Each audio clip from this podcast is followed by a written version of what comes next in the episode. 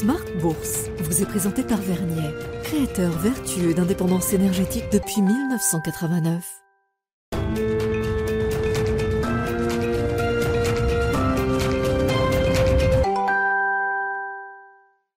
Bienvenue dans Smart Bourse, votre double dose quotidienne de marché en direct sur Bismart chaque jour à la mi-journée 12h30 13h et en fin d'après-midi la grande édition pendant une heure à partir de 17h rediffusée à 20h sur Bismart TV, émission que vous retrouvez chaque jour en replay sur bismart.fr et en podcast sur l'ensemble de vos plateformes. Au sommaire de cette édition ce soir, de nouveaux records pour l'échéance du jour, l'expiration du euh, contrat futur euh, avril pour euh, le CAC 40 et l'expiration d'autres contrats futurs sur indice et et, produits dérivés euh, en tout genre. Le CAC 40 s'est offert donc de nouveaux records pour cette échéance à plus de 7560 points dans une ambiance relativement tranquille. Hein, euh, la hausse du jour est de 0,25%. On sent que le marché est peut-être un peu topiche désormais. C'est la question qu'on posera à nos trois sorciers qui euh, sont avec nous aujourd'hui pour cette journée d'échéance mensuelle avant d'attaquer le mois de mai. Et puis comme chaque troisième vendredi du mois. Après les trois sorciers, nous retrouvons les équipes du Café de la Bourse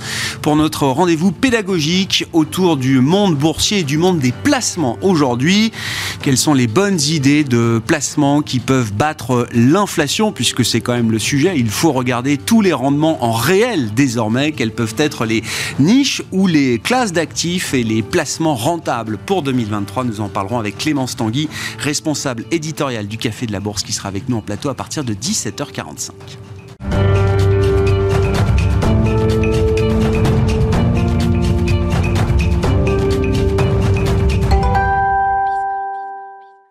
d'abord, les infos clés du jour sur les marchés, tendance mon ami, chaque soir à 17h avec Alix Nguyen en, en, direct dans Smart Bourse. Alix, le CAC s'est offert en cette journée d'échéance un nouveau record. Oui, grâce euh, au record d'LVMH, Hermès et L'Oréal, mais aussi grâce à l'excellent début d'année euh, d'Essilor Luxotica, le fabricant de lunettes et de verres, a publié un chiffre d'affaires en nette hausse de 9,7%. C'est au-dessus des attentes. Le groupe a entre autres bénéficié de l'intégration en son du néerlandais Grand Vision, racheté en juillet 2021. Euh, la vigueur de la croissance en Amérique du Nord surprend aussi. Euh, a contrario, ArcelorMittal recule alors que les cours du minerai de fer sont au plus bas euh, depuis décembre en raison d'une faible demande en Chine et d'une offre toujours abondante. Enfin, Ipsos chute après l'annonce d'une contraction de 2,8% de son chiffre d'affaires. Ipsos a notamment fait les frais de l'attentisme de certains clients de la tech aux États-Unis. Et puis sur le plan de la conjoncture, les enquêtes du mois d'avril en Europe et aux États-Unis se sont révélées meilleures que prévues. Oui, en Europe, dans le secteur privé, au mois d'avril, la croissance économique s'est accélérée. L'indice PMI a atteint son plus haut niveau depuis 11 mois. L'indice a progressé de 0,7 points à 54,4 en première estimation. Le dynamisme des services compense le repli du secteur manufacturier. Le secteur a poursuivi sa contraction avec un indice en baisse d'1,2 points à 45,5, un plus bas de près de 3 ans. Et puis aux États-Unis, l'économie américaine reste très L'indice PMI est là aussi au plus haut depuis euh, près d'un an. Le PMI composite de S&P Global est ressorti à 53,5 en avril après 52,3 en mars. Et puis dans le secteur des euh, produits de consommation de base aux États-Unis, tout va bien pour un groupe comme Procter Gamble qui relève même ses prévisions pour l'ensemble de son exercice. Et oui, le groupe affiche un chiffre d'affaires en hausse de 4% sur un an. C'est plus qu'attendu, une croissance que le groupe doit à des prix plus élevés. Ils ont compensé la baisse des volumes. Les ventes ont été notamment dopées par la division des produits de santé. Tendance mon ami, chaque soir les infos clés de marché, le résumé de la séance en direct à 17h avec Alix Nguyen dans Smart sur Bismart.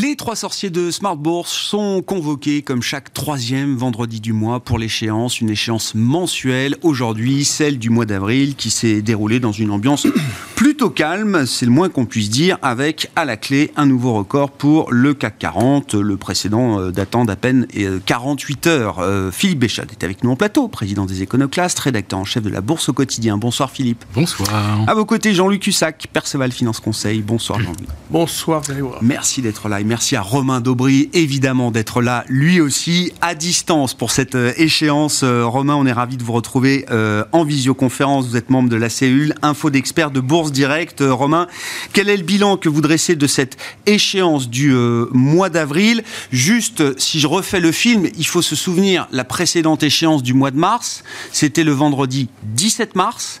On était une semaine après euh, la chute de SVB, euh, puis de signature dans le secteur bancaire américain, on était à 48 heures de la chute de Crédit Suisse et de son rachat en urgence par UBS.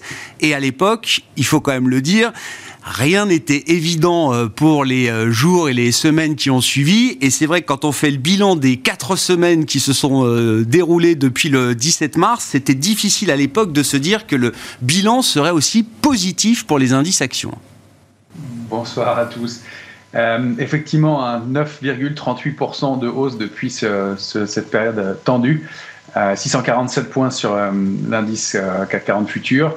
Euh, et, donc une compensation à 7558,20 points. Euh, donc euh, effectivement un scénario qui était assez, assez étonnant, étonnant, en tout cas surprenant. On a progressé au cours de cette échéance avec toujours, et on l'expliquait à l'époque, quand même de la protection, de la prudence, du scepticisme de la part des, opérateurs. ça reste le cas à ce soir. il y a toujours pas mal de couverture dans les portefeuilles, notamment sur les options sur actions aux États-Unis. Euh, on a un tout petit peu plus de complaisance euh, à l'entame de l'échéance du mois de mai, mais ça reste relativement équilibré. Euh, sur le mois de juin, en revanche, un peu moins encore.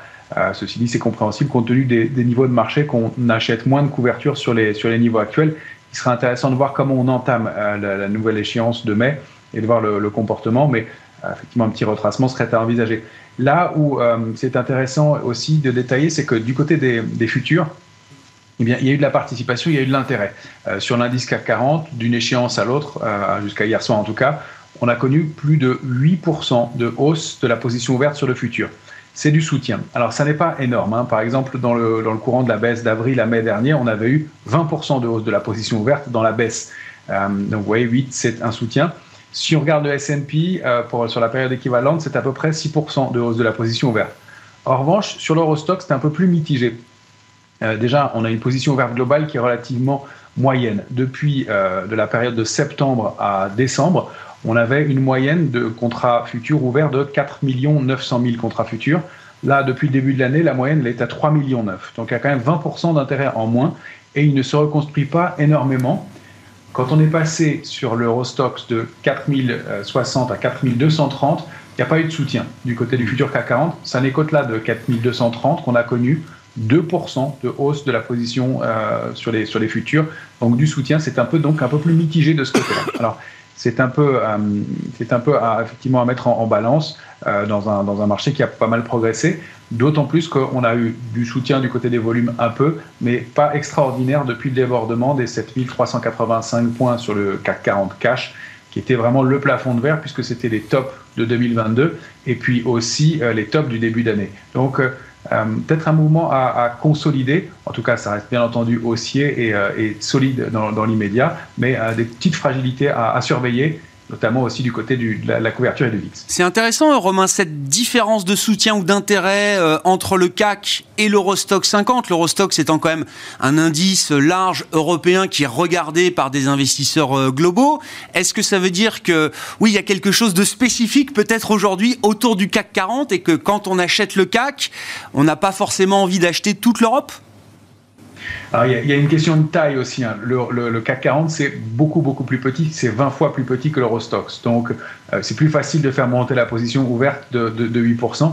Ce qui est euh, intéressant, en tout cas, à noter, c'est que euh, on l'avait expliqué, commenté largement ensemble, la, hausse qu'on avait connue de septembre à mi-janvier, et même un petit peu après, s'était fait sur fond de rachat de short, hein, des grosses mains qui s'étaient débouclées et on avait connu ce mouvement-là. Donc il était légitime de penser si on remontait et si on avait des niveaux de retracement, c'est ce qu'on espérait, 6830 étant un niveau d'entrée probablement graphiquement assez idéal pour revenir, eh bien qu'on aurait pu avoir de la participation. Et c'est là où pour l'instant, on sait que ces gros acteurs du marché ne sont pas intervenus euh, sur cette zone-là, ou en tout cas pas de façon très significative et très lourde.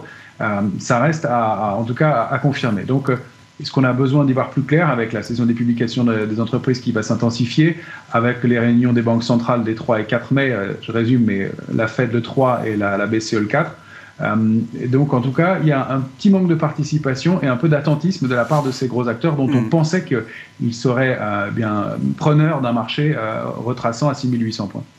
Jean-Louis, est-ce que c'était une échéance ennuyeuse?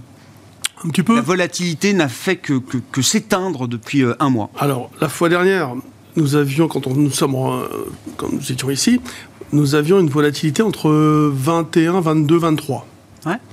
Là, on est à 13, 14, 15. Donc là, on parle de la vol pour le marché parisien. Hein. Oui, sur le CAC 40. Sur le euh, CAC, d'accord. Non, parce qu'on a la référence du VIX américain. C'est pas tout à fait les mêmes niveaux, mais c'est la même bah, tendance peut-être. Alors, la volatilité des options américaines, elle est très changeante en fonction de l'échéance. Vous avez des options tous les jours. Après, vous en avez euh, toutes les, tous les trois jours. Puis après, vous en avez toutes les semaines. Et après, bon. Donc, euh, en fonction aussi des événements qui sont attendus, vous pouvez avoir un pic de vol euh, euh, payé sur trois semaines et puis un peu moins à quatre semaines, etc. Bon, ça, c'est quand même assez particulier. non, mais, ce mais vous dites la vol du marché parisien, elle a baissé de 10 points. Quoi. oui, oui, elle a baissé de 10 points à peu près. Bon, c'est vrai qu'on était remonté sur un pic de vol aussi.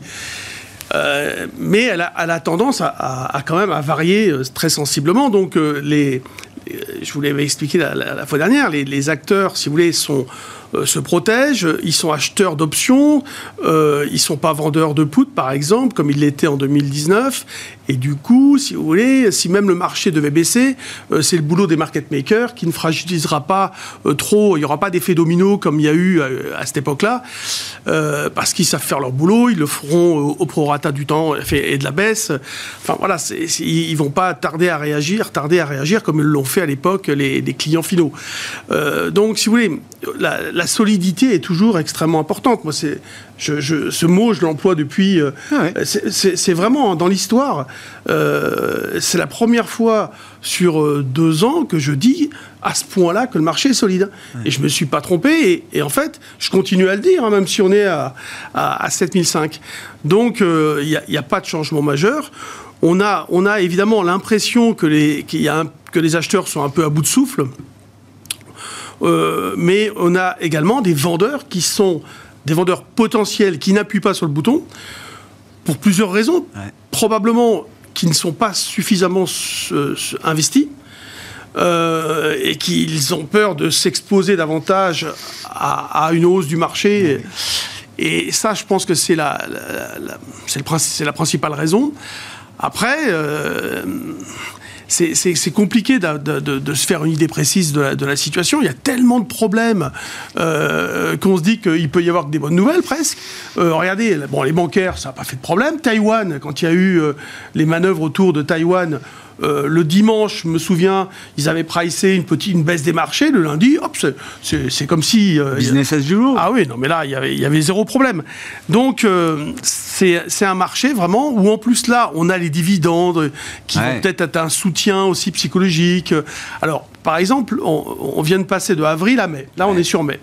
Il y a un spread, un écart de prix de 72 points. C'est-à-dire que on anticipe, si vous voulez, par rapport à l'indice CAC 40 cash, le contrat à terme futur qui lui donne la valeur potentielle donc à l'échéance en fonction des événements. Les événements sont des dividendes qui vont être distribués. Aujourd'hui, donc vous avez le futur qui price mmh. moins les dividendes, plus le taux d'intérêt.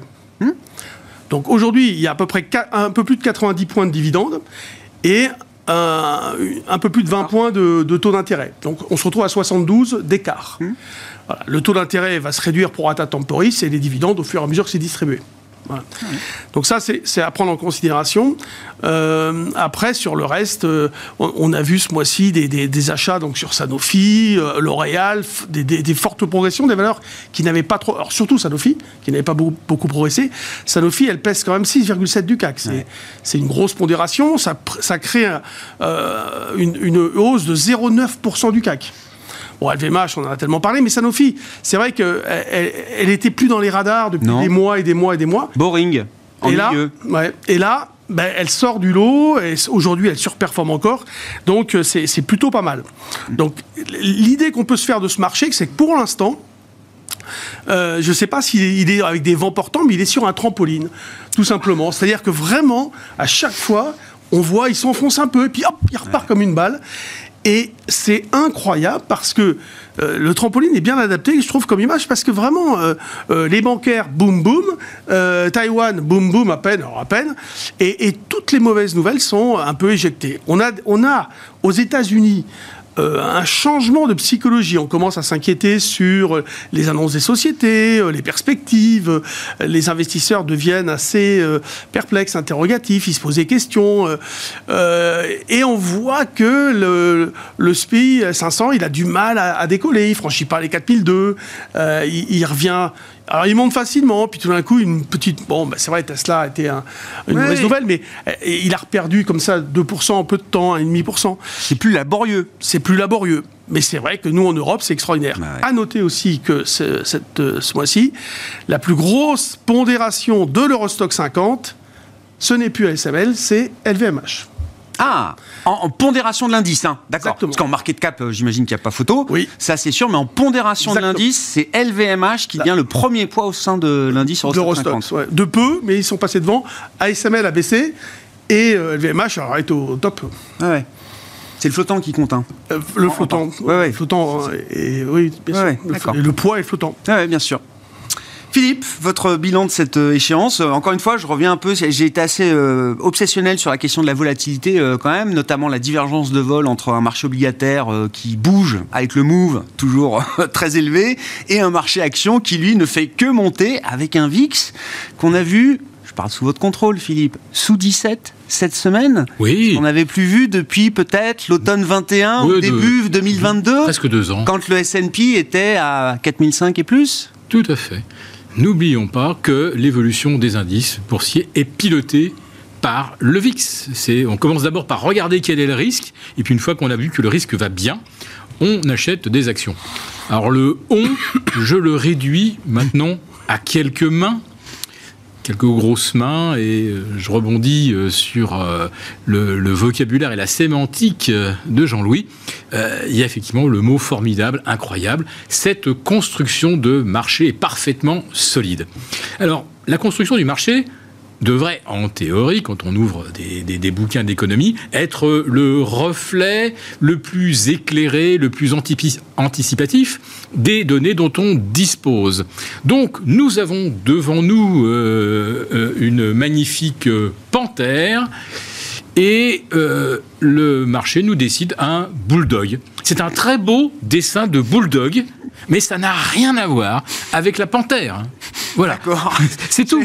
Et, un marché qui décide. Je bien comprendre l'image, mais oui, je vous laisse euh, aller. Ouais, c'est-à-dire que la construction est tellement parfaite qu'elle ne peut évidemment pas être le reflet de la psychologie humaine. Mais là, le marché ne décide. un peu déformé. le, marché ne, ne, décide même pas ce qu'il a devant lui. Je dis, il y a une panthère et il dessine un bulldog. D'accord. Bah, c'est en gros, c'est ça. Alors maintenant, pour savoir où nous en sommes. Euh, le CAC à 7568 euh, vient donc de euh, prendre exactement 4000 points depuis le 20 avril 2013. Le CAC 40 Global Return était à 7500 et vaut maintenant 22 250. Il fait donc x3 quand le CAC fait 2 on mesure donc là, entre 2,2 et 3, quand même l'impact formidable des dividendes sur 10 ans. Et ça veut dire que sur 10 ans, il y a eu des crises, il y a eu tout ce qu'on veut, mais les dividendes ont effectivement continué d'être extrêmement abondants, généreux, et on peut comprendre qu'effectivement, il y a une certaine affection pour les actions. Maintenant, est-ce que cette construction apparemment solide, est-ce que ce bulldog tient la route? Euh, il tient sur cinq piliers.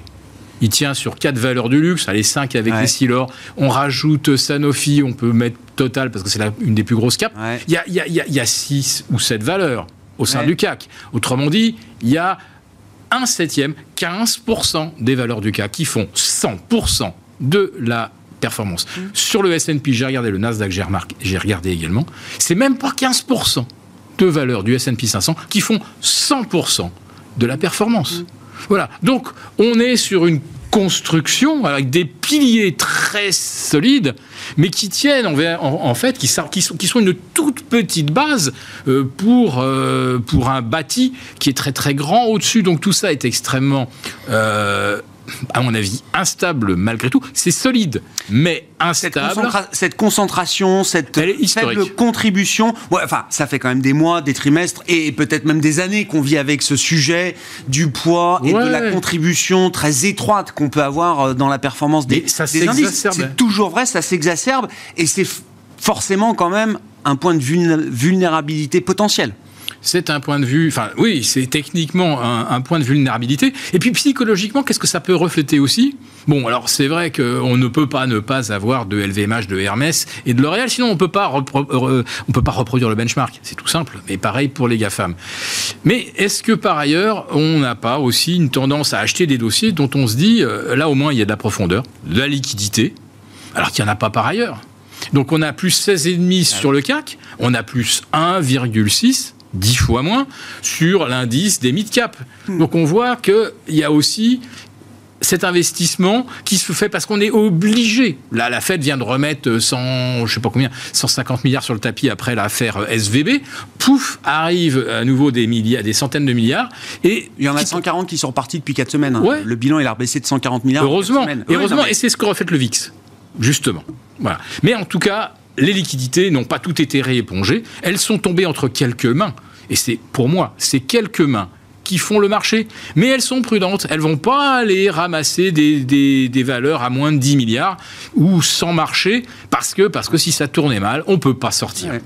Donc, on rentre dans le marché, mais en regardant la porte de sortie la plus proche et- et- et la largeur de la porte. Jean-Louis, vous n'êtes pas d'accord sur l'idée que trop peu de valeur contribue à la performance et que Si, c'est si. potentiellement une vulnérabilité à un moment pour euh, ces indices boursiers? Non, moi- moi, la non-vulnérabilité du marché, je peux la démontrer. Euh, ça s'explique. Il y a, il y a- c'est pas, c'est pas une chance que d'avoir eu raison de le dire. C'est- C'était vraiment une constatation euh, de, de- de choses très précises, euh, basées sur notamment, évidemment, la volatilité implicite, euh, ce- ça- ça- ce- le comportement des, des différents acteurs par rapport à- à- au marché, et donc toute la hausse s'est faite dans la prudence complète. Ça, d'accord. C'est pour ça qu'il n'est pas. C'est-à-dire que vous pouvez même avoir une très mauvaise nouvelle. Le marché peut baisser. Je ne dis pas qu'il ne peut Oui, pas baisser. Je dis qu'il ne baissera jamais. Comme si euh, il y avait eu des ventes de put, des ventes de, vous voyez, euh, une volatilité à Non, 10, etc. Je dis juste que structurellement, tout le monde est pas forcément très à l'aise avec l'idée qu'effectivement, ce sont euh, 10 valeurs aux États-Unis et, et 10 Eh oui, ou mais- 15 valeurs en Europe qui font toute la performance. Mais c'est un- une question ouverte. hein, euh, je- Oui, oui. Ça fait un moment qu'on vit avec ce sujet-là. C'est pas nouveau. Non, mais c'est c'est vrai que les, les, euh, le, CAC, c'est le CAC 40, c'est euh, le CAC 8 ou 7, Ouais. ou 8, 10. Bon, euh, c'est comme ça. Euh, mais il y a une raison, c'est que si ces, ces, ces valeurs-là sont les plus belles, Ah, mais- elles offrent une grande, une grande visibilité, enfin une bonne visibilité. Et Qu'est-ce que vous voulez? Il faut bien que l'argent est quelque part. Hum. Donc aujourd'hui, ce, qui, ce que, ce que l'on observe aussi dans la prudence des, investisseurs, et tu l'as signalé en disant que le CAC mid, mid et small, il est à la ramasse, bah, c'est qu'ils vont vers la qualité. Et ils, ils prennent pas le Oui, risque. Il y, a, il y a de la qualité dans les small Oui, mais hein, aussi. il y a- il Mais y c'est a, pas la y a même une sensibilité. C'est pas la même Il y a une liquidité. sensibilité au taux Ah oui, d'intérêt mais- plus, plus importante, une sensibilité à l'emprunt. Si, si la crise bancaire avait été partie en vrille un peu, il y a, il y a une, il y a une sensibilité plus forte et une fragilité plus forte de ces sociétés. Romain, sur la vulnérabilité avec cette concentration, euh, encore une fois, c'est un sujet dont on parle régulièrement avec euh, vous trois euh, autour de la table. Et puis quand même revenir aussi hein, sur la, question de la volatilité et cette, baisse continue du VIX jusqu'à le voir sous 17 euh, en début de semaine. Peut-être d'ailleurs au moment où on se parlait, on s'est parlé en début de semaine, Romain, avec la question toujours à ce niveau de vol, si on prend le VIX comme référence, quel qualificatif est-ce qu'on met derrière ce niveau de volatilité ben alors, pour, pour, ce qui est de la volatilité, effectivement, plus bas cette semaine euh, sur le VIX à 16,32. On reste, on entre en zone d'optimisme. Euh, on l'a fixé de façon arbitraire entre 15,40 et, et, un petit peu au-delà de 18. Euh, donc on met un pied euh, et en clôture euh, pour la première fois depuis, de, depuis octobre 2021 dans ce, dans ce, sur ces niveaux-là en, clôture. Donc il y a de l'optimisme, on n'est plus dans, le, dans le pessimisme, on n'est plus dans le scepticisme. donc voilà, il y a de l'optimisme qui se met en place c'est assez classique. Ça avait entraîné des niveaux de retournement euh, lorsqu'on était en, janvier euh, 2022. Euh, pour l'instant, effectivement, pour moi, c'est pas euh, pas la même construction. Dès qu'on a un petit coup de stress, ça remonte. On est à 17,40 ce soir. Euh, c'est pas une volatilité complaisante. Complaisant, ce serait sous 15,40 donc et jusqu'à 12 et quelques sur le sur le VIX. Euh, c'est effectivement pas le, pas le cas pour l'instant et on voit que ça se retend un peu. Alors qu'il y a un petit rappel à l'ordre à court terme, c'est possible.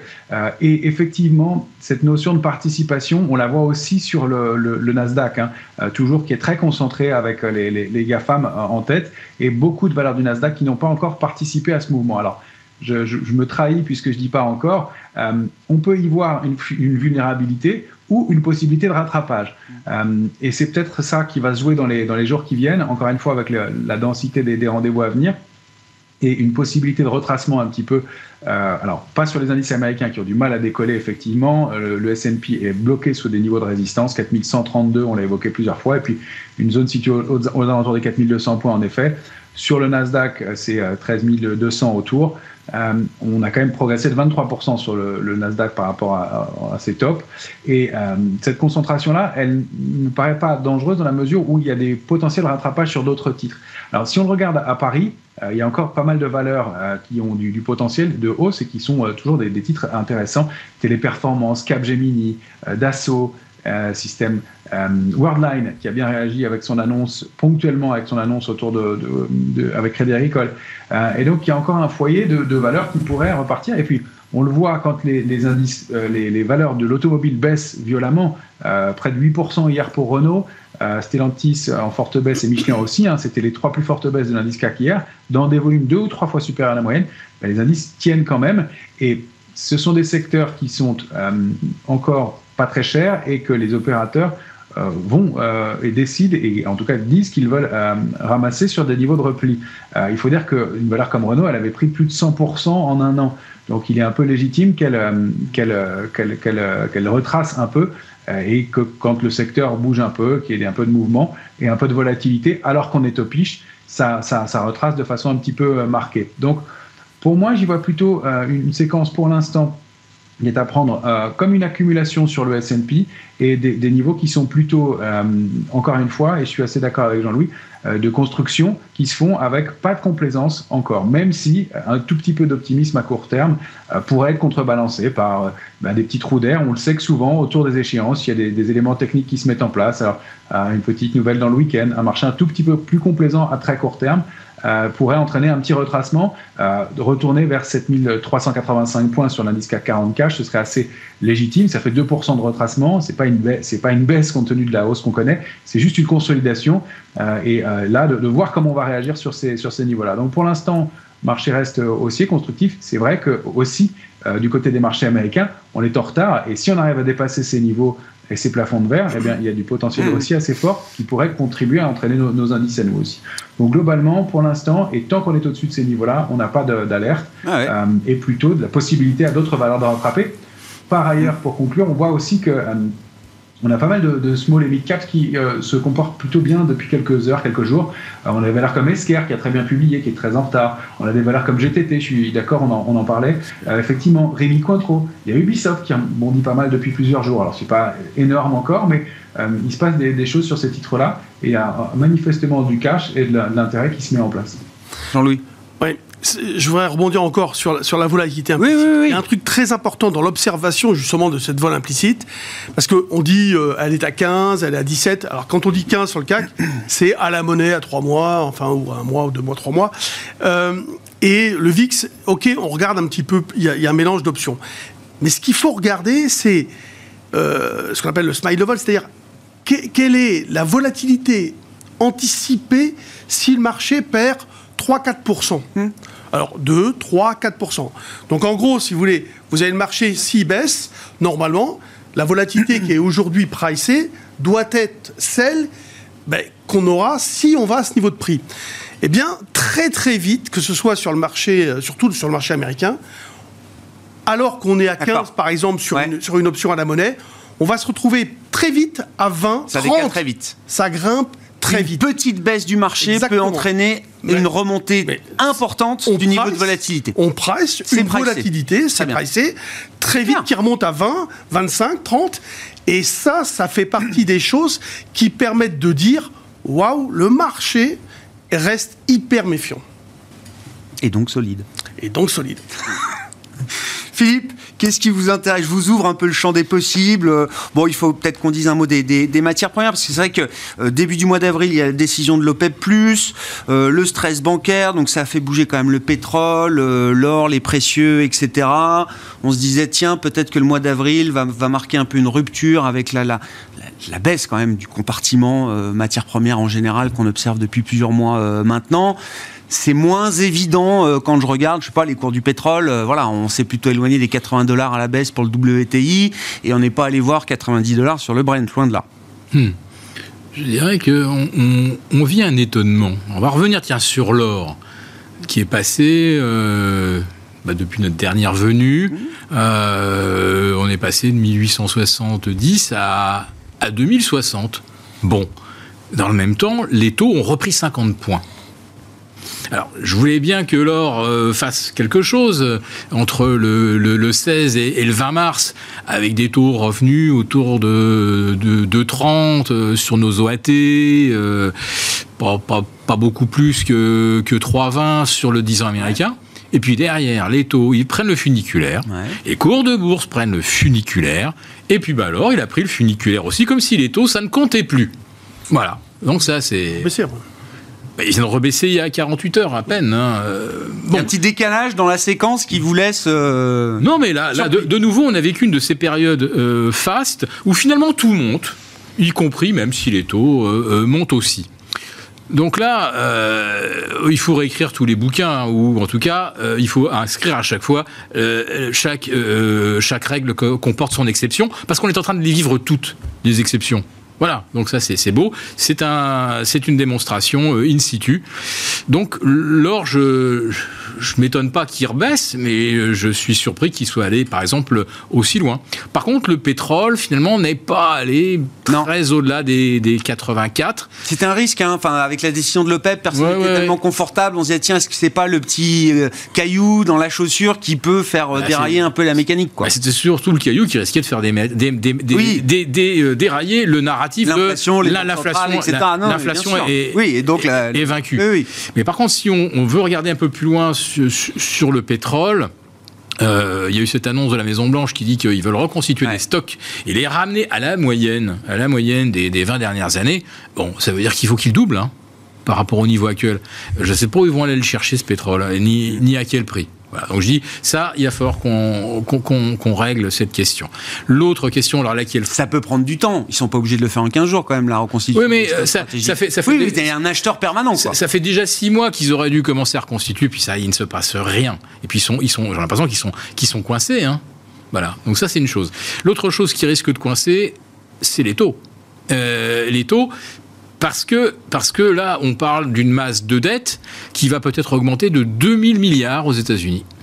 C'est ce qu'on, enfin, c'est actuellement un petit peu le, la fourchette, c'est-à-dire pour que l'économie américaine ait un petit peu de marge pour, euh, pour se, enfin, pas pour se redresser, pour maintenir en, équilibre le vélo, mm. eh ben, il va falloir qu'on continue de pédaler à, à 2000. Mais 2000, c'est 10% du PIB américain quand même, bon sang. Mais c'est énorme. À nouveau, de quoi on a besoin pour maintenir euh, ne serait-ce qu'une croissance zéro? On aurait besoin d'injecter 10%. On est quand même très mal. Franchement, quand on en est là, euh, c'est même pas du 1 pour 2 là, c'est du 1 pour 5 ou pour 6. Et, c'est forcément, moi, j'ai maintenant, je commence à être un petit peu inquiet. À moyen terme, vous inquiète là. Voilà, ça m'inquiète. La dette des agents. vont en parler d'ailleurs du plafond de la dette dans les prochaines semaines. Là. La dette des agents, la, dette des, agents privés également, notamment dans l'immobilier commercial dit immobilier de bureau. 15% de taux de vacances, Boston, New York, 30% à San Francisco, c'est juste énorme. Sans loyer, il n'y a pas de remboursement. Donc hmm. là, là, ça, il y a un moment, il faut qu'on regarde ça. les, les cartes de crédit, ils en sont déjà à 3 milliards 300 millions de, de write-off depuis le 1er euh, janvier. C'est-à-dire qu'il y a déjà des tas de ménages qui, bon, bah voilà, ils peuvent pas, ils peuvent plus, euh, et euh, ça fait quand même beaucoup, beaucoup tout ça, et ça se reflète pas encore dans les provisions des banques. Donc tout à l'heure, quand je vous parlais de ma panthère, bien sûr, j'avais une petite idée derrière la tête. C'est-à-dire que la panthère qu'on voit, c'est plutôt une panthère noire. Récession, inflation pas forcément maîtrisée, des taux que les banques centrales prétendent ne pas vouloir rebaisser, un plafond de la dette américaine qui va être relevé, mais où on mesure que pour maintenir l'économie américaine, on va, on va injecter 10% de PIB, c'est juste une hallucination. Ben voilà, donc la, la, Dans tous ces éléments que vous citez là, qui sont des éléments de risque, rien n'est pressé, mais rien. Ah bah non, mais voilà. Et il y a, y a euh, ici et là une possible étincelle qui peut effectivement à un moment euh, casser un peu la dynamique. Je sais pas, peut-être qu'à un moment la, panthère va se réveiller, j'en sais rien. Et euh, Jean-Louis le disait, tout le monde réfléchit à une masse de risques aujourd'hui. Enfin, moi j'en parle quand même tous les jours dans l'émission. J'ai l'impression que parfois on sort un peu déprimé par rapport d'ailleurs à la, couleur du marché qui, est très positive. Parce qu'on ne fait que parler de, risques d'inflation sur la croissance géopolitique. Et chaque fois qu'un vendeur, chaque fois qu'un vendeur tente d'avancer d'un pas, il y a le bulldog dont je parlais qui lui attrape le monnaie le mollet, et euh, on, arrête tout de suite. Bon, le bulldog, c'est la banque centrale. Hein. Mm. Les devises, on, a testé un 10 sur l'euro-dollar euh, Sur le pétrole, juste Alors sur le pétrole, euh, Jean-Louis. deux secondes. on a fait un gap avec l'annonce de l'OPEP. Et là, on revient peut-être sur un niveau de prix d'achat. Voilà. Les, globalement, je, lisais des, des commentaires fondamentaux, des, des analyses fondamentales. ils sont tous quand même à penser que le pétrole peut aller vers les 95-100. Donc, euh, si on considère qu'en effet, le, graphique reste haussier, mais cette structure de prix avec ce gap, ça, casse un peu euh, la vision, ça rend la, lecture plus compliquée, mais euh, le fait qu'on soit revenu un petit peu en arrière là, c'est un niveau d'achat potentiel. Romain, sur le pétrole et les matières premières? Oui, effectivement, sur le, pétrole déjà, effectivement 81-40, probablement un point d'entrée. On n'a pas complètement comblé le gap ouvert suite à, l'annonce de l'OPEP, mais on n'était pas loin. Euh, et puis on note que euh, la, position ouverte spéculative sur le, pétrole euh, ne fait que baisser depuis deux ans. Or, depuis maintenant un mois, depuis fin mars, elle remonte un petit peu. C'est pas encore très significatif, mais il y a un, un coup d'arrêt dans le mouvement baissier. Et par ailleurs, dans les mouvements de hausse qu'on a connus, il y a eu effectivement des volumes un peu plus lourds que dans le mouvement de consolidation qu'on connaît depuis le début de la semaine. Donc effectivement, quelque chose qui se passe de ce côté-là. Et on voit que l'indice CRB, hein, le, panier de matières premières qui est composé de métaux précieux euh, et de pétrole, et, enfin, et, de, matières énergétiques, de, eh euh, a rebondi pas mal depuis quelque temps et est en train de peut-être construire une figure de retournement. Euh, ça fait partie des, actifs qui nous intéressent. donc il y, a quelque chose qui joue sur ces, sur ces niveaux-là. Et un détail sur les matières premières, enfin ces métaux précieux cette fois-ci, c'est l'argent hein, qui a été buté contre une résistance importante à 25-32 et qui a déclenché euh, un mouvement aussi fort en, sortant du canal baissier au sein duquel il évoluait depuis plusieurs mois. Euh, pour moi, ça ouvre la voie à un mouvement de hausse complémentaire. Et le mouvement idéal, ce serait d'aller chercher une zone située entre 24 et 24,40 pour aller former ce qu'on appelle un throwback, aller s'appuyer sur le bas de la borne haute du canal dont on s'est affranchi et offrir un point d'entrée intéressant aussi. Donc globalement, euh, des choses qui se passent du côté des matières premières, peut-être pas avec la même force, je pense que l'or et l'argent, il y a encore du, potentiel relativement important, surtout l'argent, et sur le Brent, euh, quelque chose de spéculatif à plus court terme, effectivement. Jean-Louis, sur l'euro-dollar, donc, on a testé un 10 sans, grand succès d'ailleurs. Enfin, on n'a pas cassé vraiment à la hausse ce niveau. Hein. On l'a franchi temporairement, on est revenu en arrière, on reste tout de suite à 0,780, 70. Tant qu'on est au-dessus de ce niveau-là, moi je considère qu'on conserve un maximum de chances de rebondir. Sur le plan technique, ça reste haussier. Première alerte, 1,0770 cassé. Deuxième alerte, c'est 1,0480 où là on passe baissier à coup sûr neutralisation BBC jusqu'à aller chercher à 1,0480. Comme la fois dernière, où ça avait plutôt bien marché. Et puis, euh, ce qu'on observe sur l'euro-dollar, c'est vraiment une corrélation parfaite au taux souverain US, dès que ça bouge entre les taux. À, ah, là, vraiment, c'est. Il y a toujours il y a, un ensemble de facteurs qui font bouger les devises, mais là, c'est le facteur différentiel ah de taux qui explique Ah oui. totalement les mouvements Ah, de l'euro-dollar. On, on le voit très bien. Euh, ça, ça- les taux montent aux États-Unis un petit peu par rapport à, à- à l'Europe. Ah ouais. Le dollar remonte, euh, inversement, etc. Là, vraiment, je trouve qu'il y a une corrélation euh, très, très incroyable presque. Hmm. Parce que parfois, on avait des mouvements spéculatifs dans tous les sens, avec des divergences étonnantes. Là, vraiment, c'est. Et d'ailleurs, ils stabilisent bien parce que. et ils restent plus haut, puisque considère que l'Europe va garder des taux euh, plus élevés, plus longtemps, enfin plus élevés, euh, plus longtemps ouais. avant de rebaisser, etc. Donc voilà, il y a une certaine, on va dire, logique Cohérence. fondamentale, une cohérence, ouais. euh, ce qui est rare, et peut-être euh, le fait que la spéculation soit moins importante. Bon.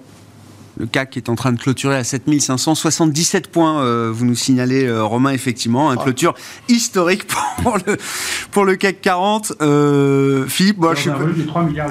3 milliards 8. Ah, seulement C'est pas énorme Ah pour non, une échéance rien. mensuelle. C'est pas énorme pour une échéance mensuelle. hein.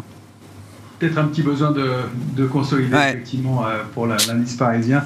Euh, on arrive peut-être au bout d'un mouvement à court terme, encore une fois consolidé. hein. on ne voit pas de signaux de faiblesse ou de retournement, euh, mais de marquer une petite pause euh, en amont au- aussi peut-être d'une semaine très chargée. Ah ouais, ouais, ça va être même 10 jours. J'ai fait l'agenda euh, tout à l'heure. Donc euh, GAFAM, évidemment, plus il y a 20 boîtes du CAC qui publient la, la semaine prochaine. Vendredi prochain, il y a toutes les premières estimations de PIB qui sortent, euh, les estimations d'inflation euh, avril, euh, zone euro. Et euh, juste quelques jours après, c'est réunion fête BCE. Donc là, il y a 10 jours intenses quand même qui vont sans doute euh, marquer un peu euh, les séances. On verra ce qu'il ce qu'il en est. Philippe, je, je voulais qu'on parle du Japon. Oui, peut-être. Non, mais je- j'en parle de plus en plus en ce moment. Oui, mais quand on, quand on essaie de trouver euh, une, une, une- une zone où il y a une certaine profondeur de marché, euh, de belles boîtes, euh, des rendements. Troisième économie du monde quand même, le Japon. Oui, Bah non, mais enfin, je veux dire, c'est pas. c'est oui, on l'oublie. On Bah l'oublie. oui, on l'oublie. On, le traite l'oublie comme un marché peu. satellite, mais bon, c'est quand même un pays G7 euh, dans le top 5 mondial, quoi. Donc moi, ce que, ce que je regarde dans, dans, dans, dans, dans, le panel des plus belles boîtes japonaises, ce sont toutes celles qui effectivement sont assez euh, euh, liées euh, à la croissance chinoise.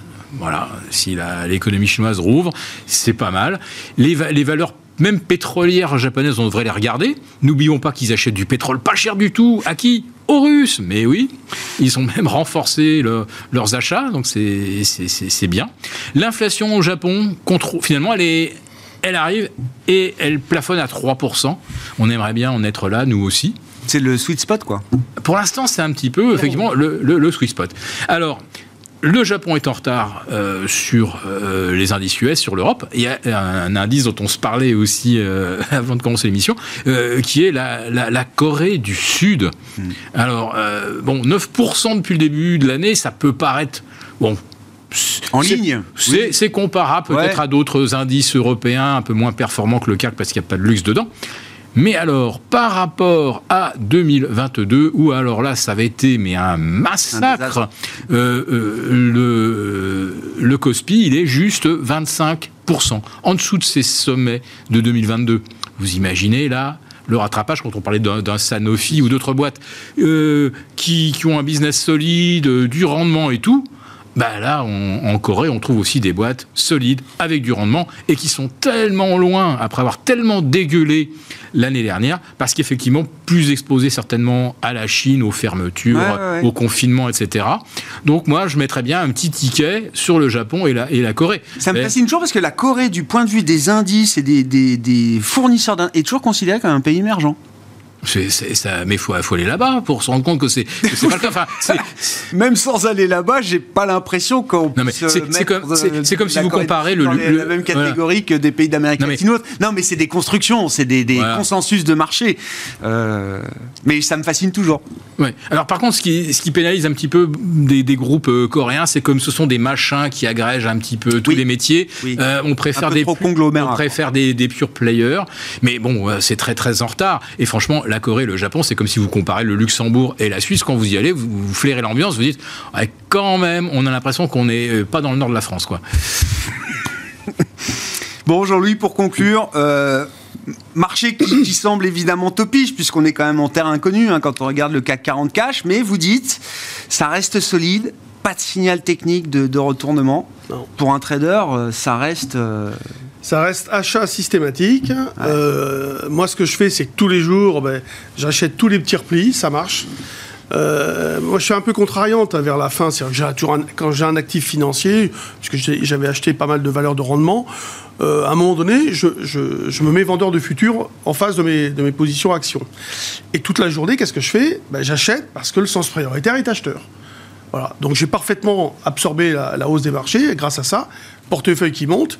Donc là, si vous voulez, ça va, mais c'est vrai que euh, il n'y a pas de quoi prendre de grandes résolutions, de grandes stra- visions stratégiques, de, de monter quelque chose d'important. euh, éventuellement, euh, si, les, si les, les options, les calls continuent de, de vraiment pas être chers, il va falloir acheter des calls, vendre du futur, faire des spreads, je sais pas. Il va falloir travailler euh, à l'achat sur les options. De toute façon, c'est ce qu'on fait depuis quelque temps. Euh, et puis, euh, il va falloir euh, surveiller la communication des entreprises, c'est-à-dire les résultats, mais la com qui va, qui Ah oui. l'accompagner. Ah oui. Parce que là, euh, l'idée, c'est quand même qu'on a, on a une vision très positive de la suite, très optimiste de la suite des événements, alors que, encore une fois, je, je vous le dis, hein, il y a un petit, son, un petit bruit où- où- qui, qui nous dit que les sociétés sont peut-être pas si euh, à l'aise que ça euh, verra. pour euh, annoncer la suite des événements. Bien sûr. Romain, pour conclure avec vous rapidement, ligne de conduite là dans euh, le- l'environnement qu'on vient de décrire. Tant qu'on est au-dessus de 7385 en clôture hebdomadaire sur, le cash, ça ouvre la voie à une poursuite haussière complémentaire. Euh, Un petit retracement serait le, bienvenu parce qu'on est effectivement un peu topiche, un peu tendu. Il n'y a pas de, figure de, de retournement à court terme. Merci beaucoup, merci messieurs, les trois sorciers qui sont avec nous chaque troisième vendredi du mois dans Smart Bourse. Romain Daubry, Bourse Direct, Philippe Béchade, les éconoclastes et la Bourse au quotidien, et Jean-Luc Hussac, Perceval Finance Conseil.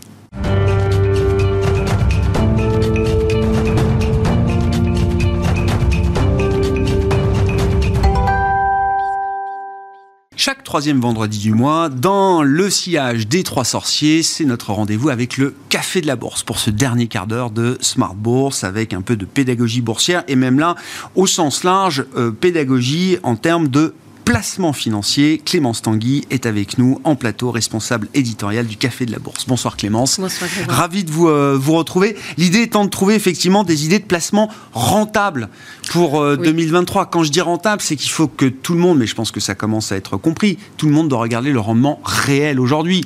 Quand il n'y avait pas d'inflation, l'inflation. rendement nominal réel était à peu près euh, équivalent. Maintenant qu'il y a de l'inflation, c'est bien en réel qu'il faut regarder. compte, exactement. Ouais. Tout à fait. Oui, parce que alors le, le gros changement évidemment c'est l'inflation. Bon, ça a quand même commencé en 2022, mais voilà, ça se poursuit en 2023. On a une inflation très forte. On est encore à 6,2 en mars, hein, donc euh, on va bientôt avoir les chiffres d'avril, mais ça reste quand même assez élevé. Bon, après il y a des pays comme la Grande-Bretagne qui eux, explosent, Ouais. ils sont à 10, mais bon, voilà. Donc c'est quand même toujours élevé chez nous. Euh, donc ensuite évidemment, bah, on a la réponse des banques centrales, on a la hausse des taux directeurs. Alors ça aussi, il faut le prendre en compte dans ces placements. C'est quand même quelque chose euh, qui, qui change beaucoup de choses. Bien. Enfin, le fonds euro a remonté, c'était pas arrivé depuis 20 Bien ans. sûr. Et beaucoup d'investisseurs qui n'ont jamais vu euh, le- voilà, les taux directeurs remonter comme ça. Donc, il faut aussi le prendre en compte. Et puis, euh, et puis, il y a aussi le marché immobilier euh, qui a tendance à se tasser, même l'ancien qui peut régresser un peu. Euh, le, le neuf, lui, est carrément à l'arrêt. Enfin, voilà, c'est c'est quand, même- c'est quand même beaucoup de, de choses euh, voilà, très Nouvelles. différentes, nouvelles, ces, der- ces derniers mois. Donc, voilà, un changement de paradigme s'impose. Dans ce contexte, on se dit, alors maintenant, en 2023, bah, sur quel placement est-ce qu'on peut aller? Si avec évidemment alors tous les disclaimers euh, habituels, euh, votre profil de risque, c'est une réflexion que vous devez mener, les objectifs patrimoniaux que vous vous fixez, Exactement. etc. Si on essaye de respecter un peu l'idée d'une échelle de risque, euh, peut-être euh, Clémence, du placement qui paraît le plus, Plus sécure sûr, à un placement qui, moins- serait, oui, qui serait le ouais, plus risqué, le plus risqué. voilà, oui. Qu'est-ce qu'on peut, dire avoir? Alors en premier, on a les livrets. Là, vous allez me dire tout de suite, oui, mais non, parce qu'en fait, avec l'inflation, oui, c'est négatif. Oui, mais bon. Faut quand même rappeler que euh, la plupart des gens, enfin beaucoup de gens, il y a quand même des milliards qui dorment sur les comptes courants. Ouais. Ce n'est pas du tout une bonne solution quand l'inflation est faible. A fortiori, quand elle est à 6%, c'est une catastrophe. Donc ça veut dire que votre épargne de précaution et tout ce que vous voulez financer à euh, court terme, ça doit se mettre sur un livret A. Si vous voulez financer vos grandes vacances dans 4 mois et vous Mais mettez oui. des sous de côté, vous ne les gardez pas sur votre compte courant, vous les mettez sur un livret. Alors, C'est quel- 3% de livret A aujourd'hui. voilà. Quel livret? Alors, les livrets de l'épargne réglementée, c'est quand même même les mieux parce que euh, net d'impôt, c'est quand même ceux qui rapportent le plus. hein. donc le livret A, il est à 3%. LDDS, pareil. Si vous pouvez, vous mettez sur le LEP, il est à 6,1. Mais enfin bon, c'est comme sous condition de ressources, donc tout le monde n'y a pas forcément accès. Et puis, euh, et puis surtout, bah, le gros intérêt, euh, bah, c'est que c'est un livret bancaire, c'est liquide. Eh oui, c'est garanti en capital. Mais oui, oui. Vous le récupérez à n'importe quel moment. Non, mais c'est pas comme un rachat de fonds euros qui Bien peut sûr. durer plusieurs jours. Vous l'avez tout de suite votre argent. Et puis, euh, vous êtes exonéré de l'impôt sur les plus-values, de l'impôt sur les prélèvements sociaux. Il n'y a aucune taxe. Absolument rien. Et puis en plus, on va peut-être avoir une petite revalorisation euh, à l'été, hein, peut-être Ouais. délivrée bientôt à 4%. Donc euh, bon, ok, c'est moindre par rapport à l'inflation. Oui, mais c'est le coup de la- cette liquidité, de Donc, cette on, disponibilité. voilà, on met dessus son épargne de précaution, le fonds d'urgence, et puis euh, ce qui sert à financer euh, ces projets de très Mm. court terme. Après, pour le reste, oui, il faut investir, évidemment. Ouais. Bon, si on est prêt à investir, à bloquer un peu d'argent dans des investissements. euh, Alors, qu'est-ce qu'on fait? Alors, on peut se tourner vers l'obligataire. hein. Alors, a- nous, on aime bien euh, le, le fonds obligataire à échéance courte, hein, parce que euh, bah, parce que c'est moins risqué hein, que euh, que les échéances longues. Euh, Le taux de défaut de l'intérêt est moins, élevé, de l'émetteur est moins élevé, la volatilité est plus faible. Donc, une durée de vie d'obligation de 3 ans, c'est pas mal. hein. Après, il y a plusieurs il y a plusieurs placements qui existent, enfin plusieurs fonds. Vous pouvez aller sur des FCP ou sur des ETF. Euh, et puis, euh, bon, ça va dépendre aussi évidemment de, des émetteurs. Donc, euh, les, ça va aussi au- entre 5 et 10 pour les meilleurs. Donc, 10 de rendement, c'est quand même assez élevé. hein. mais alors, bon, évidemment, bah, plus le rendement est élevé, plus le risque sur l'émetteur est, euh, Oui, c'est est ça. On a important. toute une gamme de qualités. hein. Voilà. Donc, euh, on dit souvent que les obligations, c'est pas risqué ou c'est pas risqué, euh, bof. hein. Enfin, ça, ça On l'a vu l'an dernier, dépend. oui. Voilà. et donc. bah, il faut bien être conscient des risques. Il faut bien savoir que c'est pas garanti en capital, que le risque de perte existe, mais que bon, vous avez quand même aussi à la clé euh, un rendement euh, Mm. plus élevé que sur du placement en capital garanti, c'est évident. Et puis alors, comment vous souscrivez? Bah, euh, Via les supports en unité de compte de l'assurance vie ou via le compte titre. Sur le PEA, il y, a- quand même très peu de fonds euh, Qui sont terme qui sont éligibles. Ouais, ouais, d'accord. Mais voilà, il y a eu beaucoup de fonds à échéance qui ont été lancés ces derniers mois, trimestres sur, euh, Ah, sur le la- marché. voilà, exactement. Faut- Votre un recommandation, c'est de profiter de l'échéance, c'est important. Trois ans, trois ans, c'est bien. Oui, voilà. Trois ans, c'est bien. Ouais. Euh, il faut qu'on dise un mot de l'immobilier. Il faut qu'on dise sûr. un mot de l'immobilier. Qui oui. reste toujours un placement. euh, Alors l'immobilier, résidentiel, c'est quand même, euh, c'est quand même un peu compliqué en ce moment. Mais alors on peut quand même se tourner vers l'immobilier de rendement avec euh, de, de bureaux, enfin de de- d'activités avec des SCPI de rendement. Alors ça va être investi en commerce, en entrepôt, en hôtel, euh, en locaux d'activité. Alors on rappelle quand même la, la SCPI, hein, Société civile de placement immobilier. Donc elle va investir dans un parc immobilier, elle le gère, et puis les titulaires des parts vont avoir des revenus tirés de la location des biens. Donc euh, le- rendement, euh, c'est pareil, on ne peut pas présager toujours hein, de rendement futur, hein, mais bon, il devrait aussi entre 5-6% cette année euh, en 2023, euh, parce que les perspectives sont pas si mauvaises que ça. et malgré tout, il y a quand même des risques, là encore. C'est de l'immobilier, on dit oui, c'est moins risqué que les actions. Non, alors c'est moins risqué que les Ouais. actions, mais il y a quand même un risque de Ouais. perte en en capital. bien sûr. Il y a aussi le risque, bah non, mais que, que les, les loyers versés soient moins élevés que ce à quoi vous envié. Des taux de vacances, des taux de Voilà, défaut, il y a etc. effectivement les taux de vacances et il y a même voilà le taux de défaut de- du locataire qui peut, euh, si on a une récession forte, euh, qui, qui sera bien réel. hein. Comment on fait le tri dans cette... Parce que c'est une jungle quand même, les, les, les SCPI, euh, il y, a, il y a des segments de marché très spécifiques dans l'immobilier, etc. Qu'est-ce alors, qui, qu'est-ce qui vous c'est paraît le difficile plus... euh, de faire le tri. Alors, bah, faut regarder le taux de vacances, faut regarder Ouais. le taux de rentabilité interne, faut regarder. euh, mais enfin, surtout, il faut bien regarder son patrimoine. C'est-à-dire que si vous êtes investi déjà sur du locatif, de l'investissement locatif en France, bah, ce serait peut-être bien. Et que vous êtes attaché au, lo- au locatif, euh, enfin au résidentiel, bah, faut se tourner vers les SCPI européennes. Mhm. Si au contraire vous vous dites, euh, oui, euh, moi je vais me diversifier sur euh, sur les SCPI du logistique pour parce que vous croyez dans le boom de les- du dernier kilomètre, bah voilà, faut faut y aller. Et puis, toujours bien avoir en tête cette question de la, de la liquidité. hein. Et encore une fois, d'où se poser Il y a un marché de secondaire effectivement, mais c'est pas aussi liquide. Et Et voilà. Il faut avoir un horizon voilà. d'investissement de, de C'est quelques. des tunnels, quand même, Voilà, ces c'est des tunnels, exactement. Non, Euh, voilà. faut, faut pas y aller si, on, si on a trois ans devant soi. hein. Exactement. Faut- Faut Exactement. se dire au moins 10. hein. Oui, non, mais c'est bien de le rappeler, surtout dans ces moments-là, Exactement. effectivement, où euh, on se dit toujours oui, mais j'aurais pas besoin de cet argent. Et puis quand ressentir un petit coup de stress euh, quand bah, un petit exactement. sujet arrive. Ah, on se dit ah bah oui, Ah, il bah faudrait que je récupère un peu de cash. Bon, Non. C'est pas sur voilà, un- une c'est pas SCPI sur une qu'il faut le SCPI faire. que, que Ouais. on va pouvoir le faire, exactement. Et après les SCPI, c'est alors on peut investir soit en direct. Dans ces cas-là, vous avez droit au levier du crédit. hein, il est possible Ouais, d'emprunter. d'emprunter pour acheter des parts. Soit, eh ben, euh, vous investissez via super en unité de compte de l'assurance vie, Mhm. parce que l'assurance vie, c'est toujours bien hein, au niveau euh, fiscal. Donc euh, voilà, Ouais. c'est- bien aussi d'investir dans ce cadre-là. Dans l'univers action, liquide, côté, dans le- comment on s'expose là quand on a le CAC à quasiment 7 7600 points et qu'on se dit Oui. ah mince peut-être que j'aurais dû rentrer avant déjà et peut-être que là c'est un peu topiche. Voilà. Alors, bah, vous, vous en avez parlé un petit peu hein, tout à l'heure. Bah, les actions à dividendes, ça nous semble une bonne idée. hein. Mm. Les actions à dividendes, c'est quoi? C'est celles qui versent un dividende plus euh, élevé en proportion que ce que versent les autres sociétés cotées en bourse. Alors, on a même les aristocrates du dividende euh, qui versent des dividendes croissants depuis 25 ans. Mm. Non, mais il y en a des actions à dividendes. On en a sur le CAC, il y en a partout. hein. Euh, Il y en- a aux US, il y en- a partout. Euh, pourquoi c'est bien? Bah, euh, Parce que déjà souvent, ce sont des entreprises stables, de secteurs stables. C'est souvent le bâtiment, le télécom, les services financiers. Elles ont une trésorerie stable. Elles ont... Souvent des modèles qui génèrent une récurrence de cash flow très voilà, importante. très importante.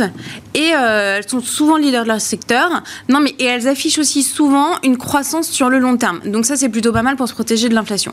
Et puis après, bah vous, euh, qu'est-ce que vous faites des dividendes? Alors, soit ça vous fait des revenus euh, complémentaires euh, au fur et à mesure comme ça, soit vous les capitalisez. Et euh, voilà, la capitalisation, c'est quand même, euh, c'est magique, hein, Ah ouais. comme disait Einstein. hein, Oui.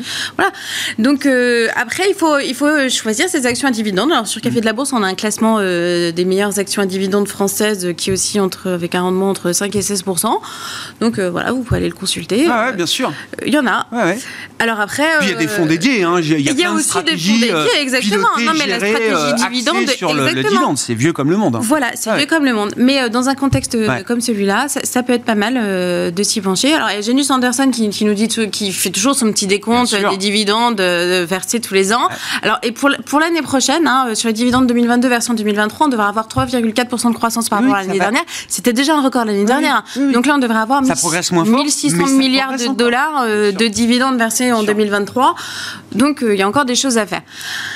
Souvent, c'est des boîtes un peu boring dont on parle pas forcément toujours dans les émissions Oui, mais ça rapporte- c'est des télécoms, Après, des utilities, dit, etc. Mais c'est hyper intéressant. Voilà, c'est intéressant sur le dividende, mais il faut quand même faire attention parce que, alors déjà, les dividendes, bon, ils sont pas garantis, hein, euh, ça, peut, ça peut évoluer. Même si, euh, si la boîte a l'habitude de verser des dividendes, ne pas en verser, c'est un très mauvais signal. Donc, elle aura plutôt tendance à le faire, euh, vraiment. Hmm. Ensuite, quand même, faut aussi penser à, euh, à la revente. C'est-à-dire que si on fait une moins-value lors de la revente, bah, ça peut annuler le rendement du dividende. hein, parce Ouais. que, voilà, ça, ça Oui, fluctue bien aussi sûr. le cours. Oui, oui. Voilà. Oui, c'est un amortisseur, mais ça ne peut pas amortir non plus Exactement. euh, 20-30% de baisse euh, si, Voilà. si jamais. Terminons avec, alors là, euh, le non coté euh, par excellence, le private equity, Clémence. Voilà, alors les entreprises non cotées en bourse, alors bon, ben là on est sur le plus risqué, mais aussi potentiellement le plus rémunérateur, hein, c'est le corollaire. Mais ce qu'il faut savoir, c'est que oui, ça, ça- ça peut rapporter. Hein. France Invest en 2022 euh, publiait une étude, le taux de rentabilité interne sur 10 ans du capital c'est euh, 11,6%, je crois, Voilà. par an. Mais c'est 8-10 ans, il faut l'avoir en 10 tête, hein, là aussi. On- voilà. Donc voilà. Oui, alors c'est complètement illiquide. Ça, il faut bien l'avoir en tête. hein. Non, parce qu'il n'y a pas un carnet d'ordre. Le marché secondaire, c'est pas, euh, c'est pas comme des actions cotées en bourse du tout. C'est très illiquide. Le risque est vraiment réel parce que euh, il y a- ce sont quand même des, des jeunes sociétés. Donc euh, voilà, il faut. On n'y va pas si on est très averse au risque. hein. Mhm. Voilà. Et puis, euh, d'un autre côté, euh, bon, euh, ce qu'il faut faire aussi, c'est diversifier son placement. Donc, il faut investir dans plein de projets plutôt qu'un seul. Voilà. Mais du coup, ça nécessite des pas mal de sous, surtout que le ticket d'entrée est très élevé si on y va en direct. Mais bon, la solution, c'est quand même d'y aller par des fonds. hein.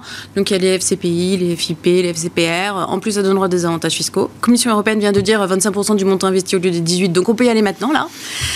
Et euh, mais voilà, il faut bien garder en, à, l'esprit que Ouais. c'est c'est- c'est quelque C'est chose pour 10 de euh, plus risqué C'est- euh, et c'est pour 10 C'est ans. un mariage, quoi. C'est Voilà. un truc, euh, voilà. c'est- Exactement.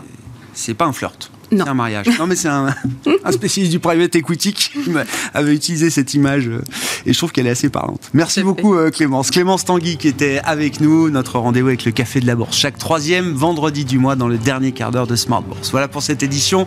Bon week-end. On se retrouve lundi à 12h30 en direct sur Bismart.